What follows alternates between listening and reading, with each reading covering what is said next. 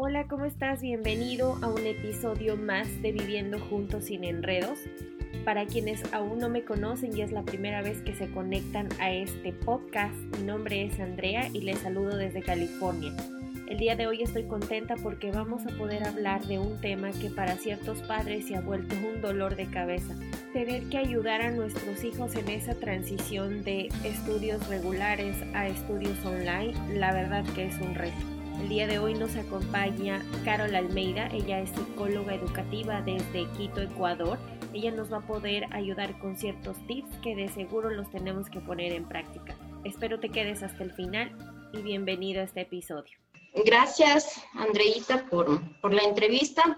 Bueno, eh, es importante tomar en cuenta como padres eh, la situación que estamos viviendo actualmente, ¿no? Es una situación que deberíamos pensar más llenando la mochila de muchas esperanzas, mucha contención emocional, mucho empoderamiento, mucha fe. Entonces, nuestra preocupación más importante en este tiempo es la salud emocional de cada uno de los niños y adolescentes. Por lo tanto, eh, tenemos que empezar con ese principio básico, ¿no? De ahí, nosotros como padres deberíamos tomar en cuenta eh, el equilibrio que debe haber en casa eh, para los más pequeños está recomendado que eh, desde etapas iniciales hasta cuarto, quinto de básica, ellos no pueden eh, estar solos. ¿Por qué? Porque a veces no pueden manejar muy bien las plataformas. Exigimos a los padres em, que haya una persona, tutora, que esté acompañándole al niño. Si los padres trabajan porque ya están saliendo a su campo laboral, es importante que estén acompañados tal vez de un tío, una tía, una hermana en este caso, eh, también los que están al frente son los abuelos, no son los llamados, pero lamentablemente también están cumpliendo con la tarea de cuidadores de nuestros hijos. Eso nos va a ayudar mucho a que el niño pueda despejar sus inquietudes, eh, se sienta más seguro también de que tiene alguien que le acompañe y que puede despejar también sus dudas, ¿no? En el campo educacional. Es importante contemplar que nosotros no estábamos preparados para que nos dijeran, ahora tú vas a ser el, profesor de tus hijos. Y recordemos, amigos, que en la mayoría de familias habemos padres que tenemos más de un hijo. Entonces, ¿cómo lidiar con niños que necesitan estar con nuestro acompañamiento y luego combinarla con las labores de la casa y aparte con el famoso teletrabajo? ¿Cómo nosotros podemos de pronto asignar o distribuir los tiempos, hacer ese anclaje en el niño, en decirle, esto es un equipo y no puedo estar todo el tiempo contigo, pero el hecho que no esté no significa que tú no tengas o no puedas poner atención a la clase. Mm, ya. Bueno, por ese lado te comprendo tu preocupación, eh, pero eh, no es que nosotros podamos resolver las cosas así de simple para que el niño te entienda. No, porque son niños. O sea, recuerda que también ahora nosotros estamos eh, trabajando con un horario un poco más estricto, ¿sí? No tan flexible como terminamos el año anterior. El año anterior a veces tenían clases de cuatro horas. En este año muchas de las instituciones están trabajando de ocho a una y media de la tarde. Imagínate pasar todo ese tiempo y todo ese espacio de tiempo en la computadora. Estamos hablando de tenerle a un niño quieto durante todo ese tiempo, lo cual no es obviamente recomendable. Nosotros lo que hacemos también como educadores es trabajar un poco en las pausas activas, ¿sí? Que es muy importante hacer esas pausas de 5 o 10 minutitos que nos llevemos, obviamente, de las clases virtuales, ejercicios, ejercicios de gimnasia cerebral que ayuda muchísimo, todo lo que es coordinación, cuerpo, eh, cuerpo y mente, ¿no? Ahí trabajamos mucho los hemisferios cerebrales cuando hacemos esas pausas activas. Ahora los padres, nosotros a través de la educación que están llevando en casa, no podemos hacer la parte que les corresponde a los padres de familia. Realmente los padres de familia ahorita es el momento donde ellos tienen que buscar las estrategias adecuadas. ¿Cuáles son las estrategias adecuadas? Sus tiempos. O sea, no se puede trabajar más. Yo también que tengo dos hijos, pues nos toca trabajar en que el uno puede estar en el celular, el otro en, la computadora, porque no, tampoco hay muchas familias que ni siquiera tienen los recursos, como pasa aquí en el Ecuador, ¿no? No tienen a veces ni internet. tienen que pasar obviamente las clases por radio. El Ministerio de Educación lo están haciendo por radio, ¿sí? Por televisión. Entonces, eh, se vuelve muy difícil acorde a la parte también económica. Yo comprendo esa situación, pero de ahí los padres son llamados a, ver eh, los tiempos de trabajo que realizan en casa. Muchos de los padres también a veces están trabajando con una computadora y, el hijo está al lado, ¿no? Y tiene que guiarlo y, y, trabajarlo, ¿sí? O sea, no nos queda de orden como padres, sabemos que lo tenemos que hacer. Eh, los niños sabemos que trabajan por medios de hábitos, y esos hábitos de trabajo tienen que estar escritos. Por ejemplo, con los niños a veces eh, lo que más tenemos en, la actualidad son niños em, de, de falta de atención, de concentración, ¿no es cierto? Que se distraen fácilmente. Entonces, tener estructurado un calendario a diario de las actividades que hacen con horarios específicos para cada cosa, eso nos lleva a que ellos en su cabecita puedan ordenar sus ideas. Eso se llama rutina de pensamiento. Las rutinas de pensamiento, ¿cómo lo haces? Ordenando sus ideas, ¿sí? A través de qué? De mensajes escritos, ¿sí?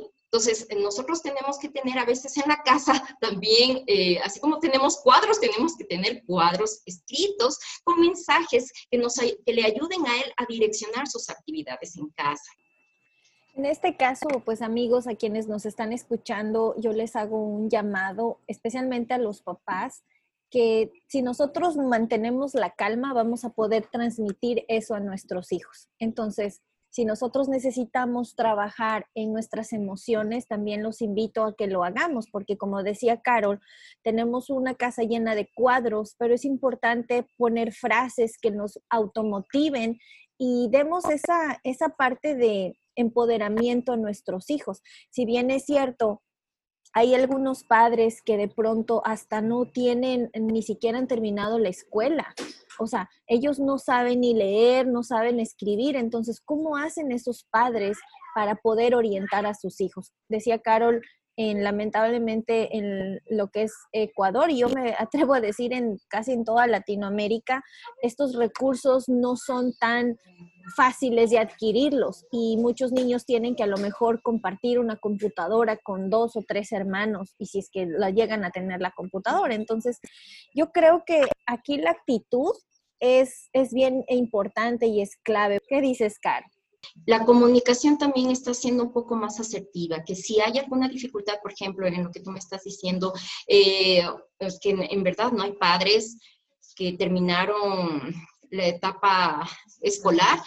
Por lo tanto, em, si nosotros, eh, yendo desde un plano de, sencillez, de humildad, pues si un padre lo dice, yo no tengo cómo, cómo guiarlo a mi hijo, pues también existen las horas de refuerzo, ¿sí? Si tal vez un estudiante no entendió en ese momento la de clase, tienen horas de refuerzo que ellos se pueden conectar con el profesor y decir, no, no entendí, quisiera que me ayude explicándome, ¿no? Entonces, eh, parte obviamente del poder eh, colaborar por la situación que estamos, entonces, si se habla, nosotros también vemos un poco las estrategias de cómo poder ayudar esa, esa corresponsabilidad también de la institución con los padres, tratamos de empoderarnos, ¿no? Tampoco no les dejamos totalmente en, el aire. Si hay alguna situación, igual, a veces pasa em, las situaciones de duelo en el hogar, pasa también las situaciones de violencia, porque están habiendo violencia con los niños, adolescentes.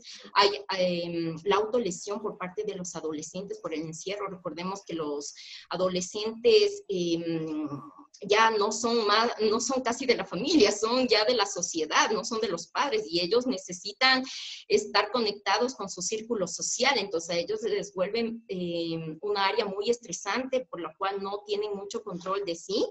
He tenido casos de eso en donde trabajo, por lo tanto me ha tocado eh, hacer intervención respectiva con los padres de familia, con la familia, para que estén un poquito em, contenidos emocionalmente, ¿no? En sus hogares. Entonces, eso también repercute a los otros hermanos pequeños. Qué bonito que lo que dices, Carol, pero también aquí yo hago un poquito de hincapié en los padres que si tú necesitas ayuda, no solo te limites a decir, necesito ayuda, sino haz todo lo que tengas que hacer para buscar esa ayuda, porque a veces las, en las escuelas los profesores o las personas como Carol no pueden adivinar que tú estás requiriendo esa ayuda. Entonces, no tengamos miedo eh, de decir y, y, con toda humildad, no lo puedo hacer, necesito ayuda y yo sé que la gente te va, te va a ayudar. Esa parte donde tú dices que los adolescentes ya no son de la familia, sino de la sociedad, realmente qué fuerte, ¿no? Porque en esa época donde los adolescentes están reafirmando su personalidad, están reafirmando sus pensamientos, sus creencias y de pronto verse limitados, muchos de ellos buscaban esa parte de ir al colegio como un escape, estar con sus amigos, con gente que entre comillas los entienden y de pronto ahora los aíslan, no puedes físicamente verte todo por, por no sé, por teléfono o por, o por videollamada, también ahí yo les hago un llamado a los padres a que tratemos de no solo juzgarlos, sino también entender los que están pasando por una etapa de transformación y que nosotros también recordemos que cuando fuimos adolescentes, qué era lo que necesitábamos de nuestros padres. Entonces, yo hago un llamado a la comunicación este, afectiva y efectiva es sentarnos de pronto en un momento del día y empezar a distribuir roles porque es importante empezar a delegar. O sea, si vamos a vivir todos dentro de un mismo techo, necesitamos empezar a hacernos responsables. Y yo estoy segura que si nos acercamos a los niños, a los adolescentes, con primero con amor, ellos nos van a entender. Porque dice, hay un dicho en México que dicen, a fuerza ni el zapato entra. Entonces, a lo mejor los golpes no funcionan aquí, sino más bien oye, Juanito, ¿te parece que esta semana tú te encargues de sacar la basura? Este, Pablito, ¿te parece que esta semana tú hagas tal cosa y yo me encargo de esto? Y siempre reforzando que somos un trabajo en equipo, todos somos importantes. Sea mínimo la actividad, obviamente la actividad va a ser dependiendo de la edad, porque de pronto si hay un niño de cinco años, el trabajo de recoger sus juguetes, ordenar sus zapatos, también es importante, como al igual de un adolescente, de pronto de realmente ser consciente que está en una clase y que ponga toda la atención del mundo, porque no necesita que su mamá le esté diciendo, oye, conéctate, o, incluso he visto y he escuchado de familiares muy cercanos de que te acuestas en la cama y no te levantas y recibes las clases online así. Entonces, una forma también de automotivarnos es levantarnos, como antes lo hacíamos, a lo mejor no podemos salir, pero bañarnos, arreglarnos, en buscar un lugar cómodo en nuestra casa y sentarnos realmente a, recibir esas clases. Entonces, eso también es una forma de, de crecer. ¿Cómo ves tú, Caro? Sí, justamente son las tareas de responsabilidad que tenemos en la casa, ¿no? Si nosotros podemos, em, como decimos, mantenerles ocupados a los niños, y créete que es la mejor tarea porque evitamos cualquier situación en ellos. ¿Sí? Entonces, la responsabilidad de la casa, como tú dices, el que cada uno se empodere de, de, su rol es único. No olvidemos, obviamente, que tanto los niños y los adolescentes trabajan mucho por la imitación y el ejemplo que les damos. Entonces, si nosotros nos levantamos temprano a realizar actividades, ellos nos ven y van a asumir eso. ¿Sí? Entonces, van a asumir dentro de su interior, van a, van a asimilarlo y lo van a trabajar en lo posterior. Entonces, si nos levantamos todos y tenemos nuestro horario de trabajo, ellos tranquilamente se van a sentar y van a saber la manera hasta cómo nos sentamos. Entonces, esa imitación lo van a llevar y lo van a trasladar en sus clases virtuales. Entonces, sí es importante ese empoderamiento para ellos, ¿no?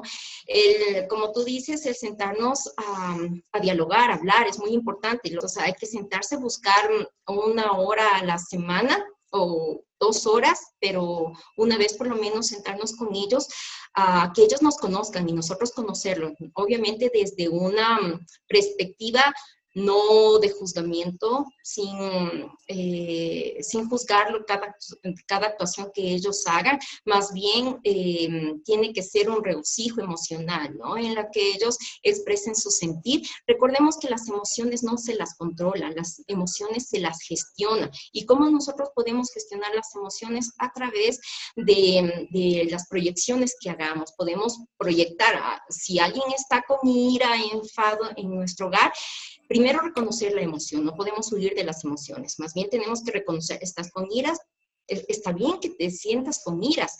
Eh, nosotros toda la vida hemos vivido evitando emociones y no es lo adecuado.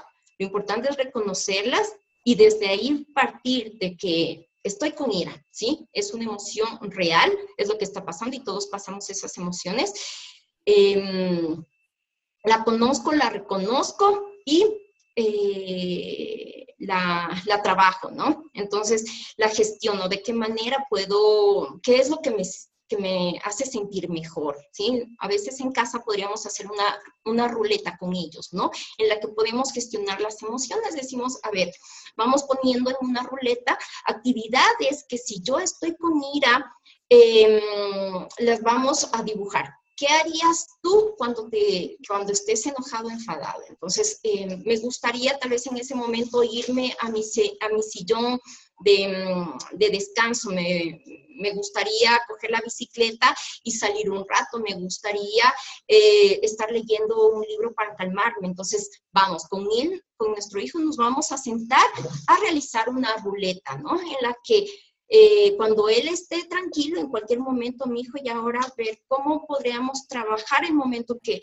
tú no te sientas bien contigo mismo, ¿no? Entonces, podemos buscar estas soluciones para que él sepa qué hacer en un momento que no se sienta bien con él, con él mismo, ¿no? Entonces, son estrategias que, mm, que nos ayudan para calmarnos, pero eh, tenemos que buscarlas, ¿no? Otra manera es de que tú también salgas con tu hijo, si tienes dos, tres hijos, como, como dices, em, salir con ellos y darle un, un espacio único a él. Él obviamente te va a agradecer porque tu papá o tu mamá te va a decir, al fin, tiene un tiempo para mí, no con mi papá, no con mi hermano, sino para mí. Al fin le puedo ver a los ojos y decir qué me pasa, porque tal vez me quiere contar algo.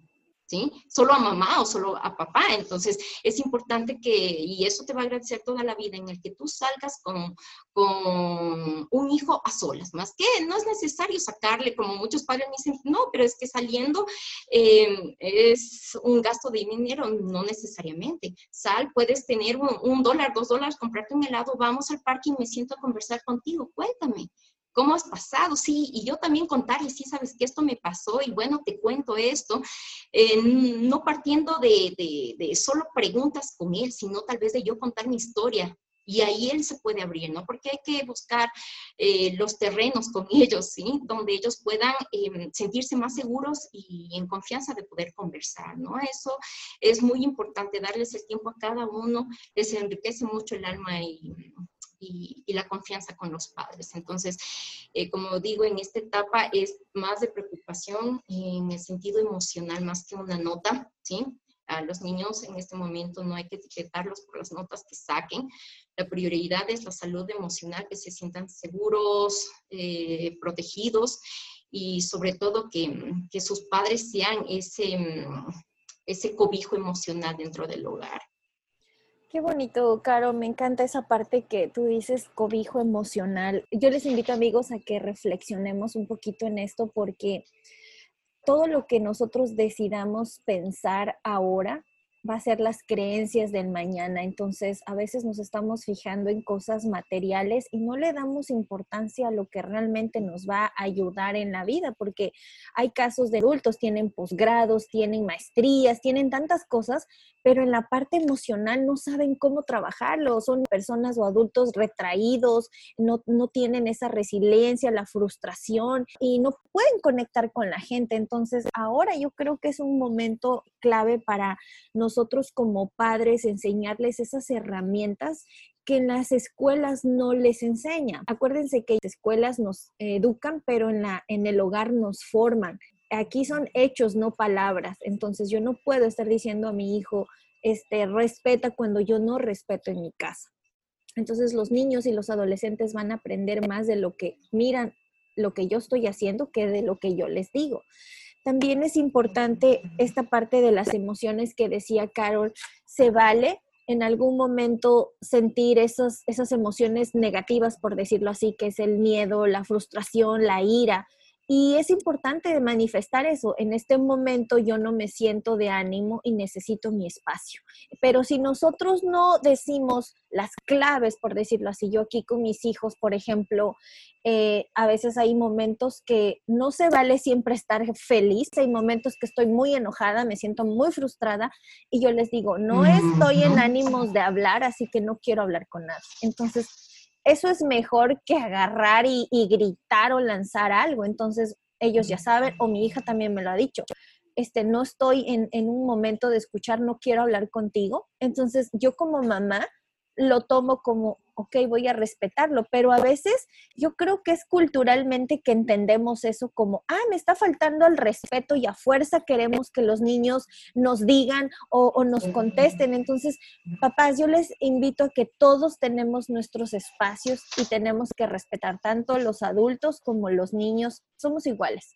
Si él no quiere hablar en este momento, pues lo voy a hacer después pero no lo dejemos pasar, sino cuando las aguas se hayan calmado, ir donde ese niño o el niño ir donde ese papá y decirle, no me gustó como me lo dijiste, mm, o a lo mejor me sentía frustrado, porque como dice Carol, tener a un niño más de cuatro horas sentado en la computadora y atendiendo, no se puede. Y más cuando hay niños que sufren de trastorno de déficit con hiperactividad. O sea, hay papás que tienen este tipo de niños. Entonces, ¿cómo tú lo tienes a un niño sentadito y a lo mejor su hermano sí es de los que se queda calladitos y, y obedece y empiezan las comparaciones de que por qué tu hermano sí y por qué tú no te puedes sentar?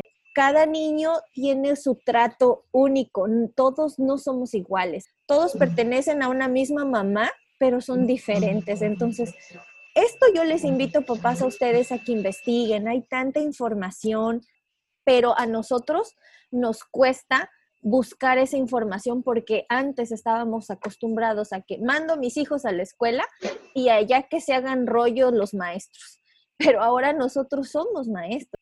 Entonces, hagámonos responsables de lo que a nosotros nos corresponde. ¿Cómo ves, Caro? Totalmente de acuerdo, Pau. O sea, esa responsabilidad ahora es donde realmente los padres están conociendo más a sus hijos y saben la tarea que uno tiene. Y por eso ellos al final del año nos han mandado cartas, nos han dicho, Dios mío, ojalá ya pase esto porque les admiro cómo ustedes trabajan. Ahora creo que también la parte del docente está siendo un poco más valorada. ¿Sí? Porque realmente, como tú dices, dejamos toda la tarea a la escuela y en verdad, a veces em, los padres vienen con mucha fuerza a, la institución y a reclamar a veces por los problemas a veces salen más de los padres que de los propios niños, porque al final ellos al siguiente día, eh, si se enojan al siguiente día, se les olvida todo. Ellos tienen un corazón tan puro y tan sano que realmente a veces las dificultades han sido por los padres. Recordemos que, que se trabajaba tanto en, en valores, y en reglas de respeto que ahora no las hay. Entonces, tenemos que estar lidiando muchísimo los docentes con, es, con, con esa tarea que les correspondía a los padres. Entonces, ahora se dan cuenta entre que yo tengo que establecer reglas con mi hijo y además tengo que enseñarle y guiarle en las, recordemos que la educación es como un triángulo, ¿sí?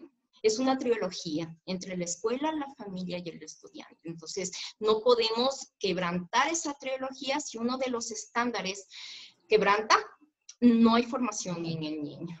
Entonces, es muy importante acompañarles, ayudarles y como dice, entrena a tu familia frente al cambio y abraza durante la tormenta. Eso es lo que nosotros tenemos que hacer como padres, ¿no?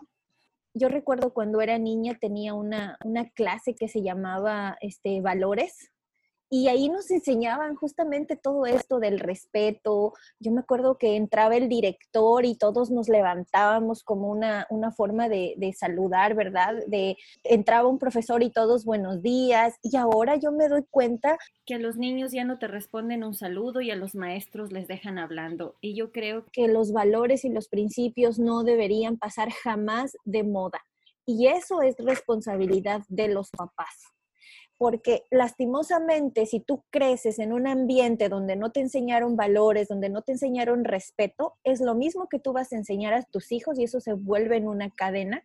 Entonces, si yo siento que mis hijos carecen de valores y de respetos y yo no tuve porque no me enseñaron, entonces yo sí los voy a enseñar. Necesitamos estar conectados. De pronto, si hay niños que a veces no tienen una buena conducta, no es que el niño sea malo, ahí yo les invito a los papás a hacer un análisis, ¿qué está pasando en mi familia? ¿Por qué mi hijo no está teniendo una buena conducta? ¿Por qué mi hijo está siendo, eh, entre comillas, malcriado, irrespetuoso, no obedece? O sea, los niños no se levantan de la noche a la mañana y dicen, yo decido ser ahora malcriado. Algo debe estar pasando en nuestro hogar que está influyendo en el comportamiento de los niños. Entonces, no le vamos a achacar a los maestros, todo tiene un porqué estamos solo viendo el, síntoma, pero eso tiene una causa. Entonces, papás, hagámonos responsables de la parte que nos toca.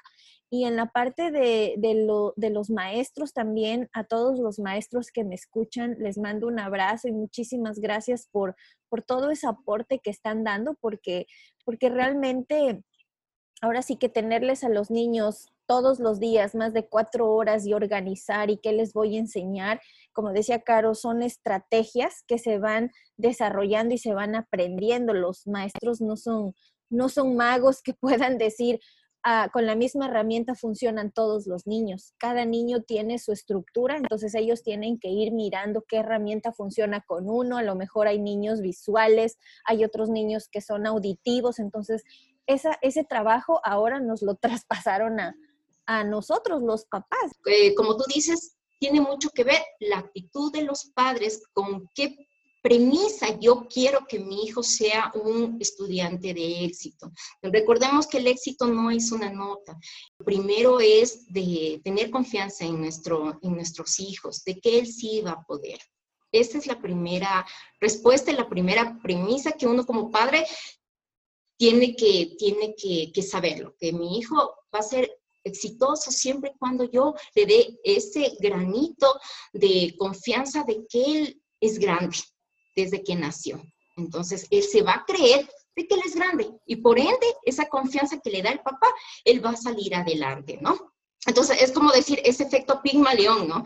El efecto Pigmalión quiere decir que si yo decreto en mi hijo que va a ser exitoso, le doy la confianza, él lo va a hacer como un ser humano integral, ¿sí? No, como te digo, desde qué premisa yo tengo que pensar muy bien qué es el éxito. Para muchas personas, eh, el éxito, su premisa eh, personal es diferente cada uno, pero yo creo más en la premisa emocional del ser humano, ¿sí? Que esa conexión entre mente, cuerpo y alma tiene que estar conectada. Un ser espiritual, un ser humano em, íntegro desde la parte de valores y principios, yo creo que es las cosas que valen la pena trabajarlas, ¿no?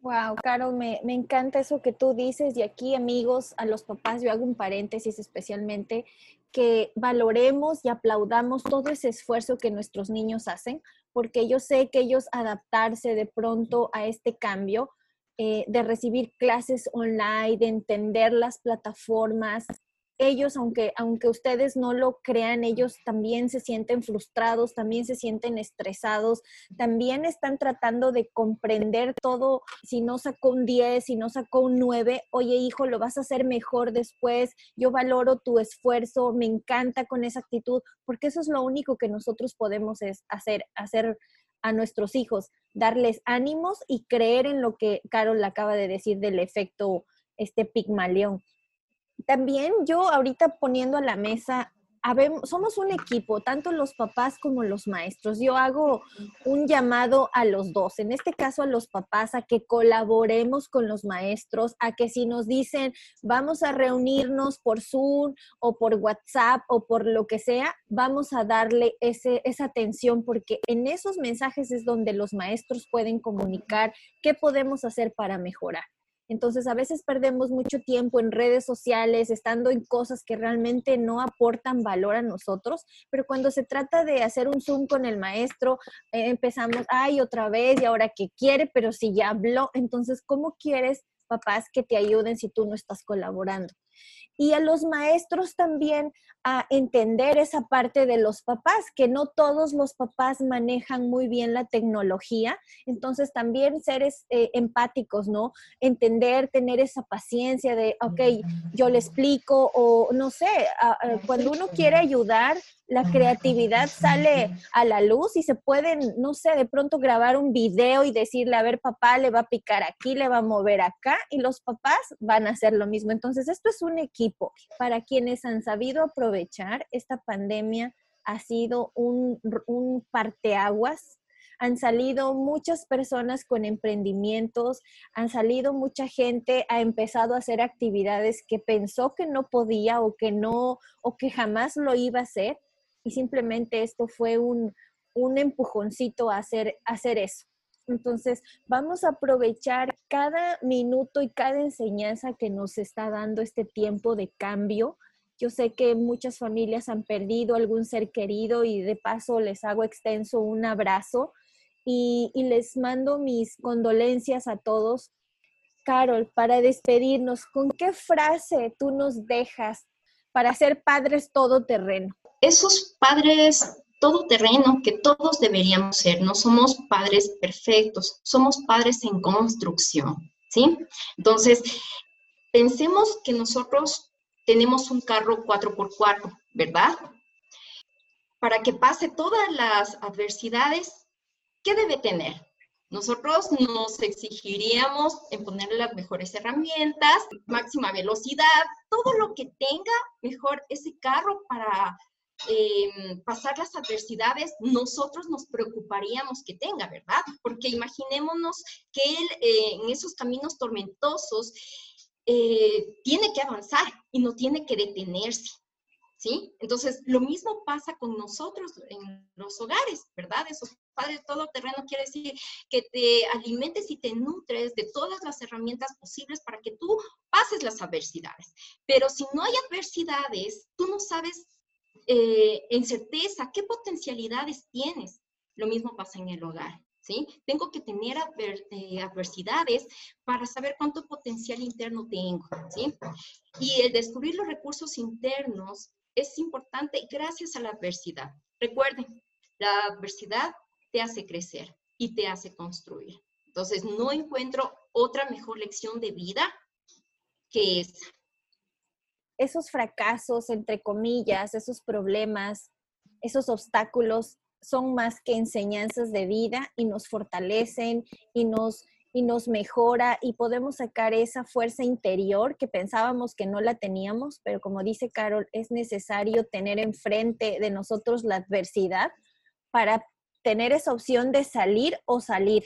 No podemos quedarnos ahí, más si tenemos hijos. Nosotros tenemos que empoderar a nuestros hijos, pero que ellos miren en nosotros la actitud, porque esta vez es la pandemia, mañana va a ser otra cosa y vamos a seguir en lo mismo. Entonces, esto que sea el inicio de romper con esos paradigmas de no puedo o estaba acostumbrada a tal cosa y ahora vemos que nos sacaron de nuestra zona conocida. Entonces, así es la vida, es ya, está llena de retos, subidas, bajadas, y eso es lo que a nuestros hijos les va a ayudar a desarrollar esa estabilidad emocional y ser seres humanos fortalecidos en la espiritualidad, en las emociones y todo eso del dinero y de ser gente exitosa va a ser resultado de lo primero, de lo más importante que es conectar con, nuestra, con nuestras emociones sanas, porque no podemos ser gerentes de bancos y estar gritando a nuestros empleados porque no puedo controlar mi carácter. Así que amigos, para todos los que, los que me siguen, les invito a que nos sigan en Instagram, estamos como Sin Enredos Podcast en Facebook estamos como Viviendo Juntos sin Enredos. Y si quieres saber más de Carol Almeida, hacerle más preguntas, te invito a que nos escribas en sin enredos podcast.gmail.com. Recuerden que la próxima semana estamos por terminar el taller online Creer para Ver. Así que los invito a que nos sigan, a que también se pongan pilas en todas esas herramientas que nos han dado los panelistas y que empiecen ese cambio eh, ahora, nunca es tarde, nunca, nunca digas nunca o ya es demasiado tarde. Cuando tú quieres cambiar, las bendiciones van a llegar de forma eh, que tú ni siquiera las creías. Pero primero tienes que creer en ese potencial que tú tienes dentro de ti para luego ver los resultados, como nos decía Carol. Así que amigos, les mando un fuerte abrazo. Espero verles en un próximo episodio y sobre todo espero que estas conversaciones con Carol se repitan. Gracias, mi Carol querida. Te mando un abrazo desde aquí. Cuídate gracias mucho. A ti, Pau. Gracias. Gracias, gracias también por la entrevista y pues bendiciones en sus hogares.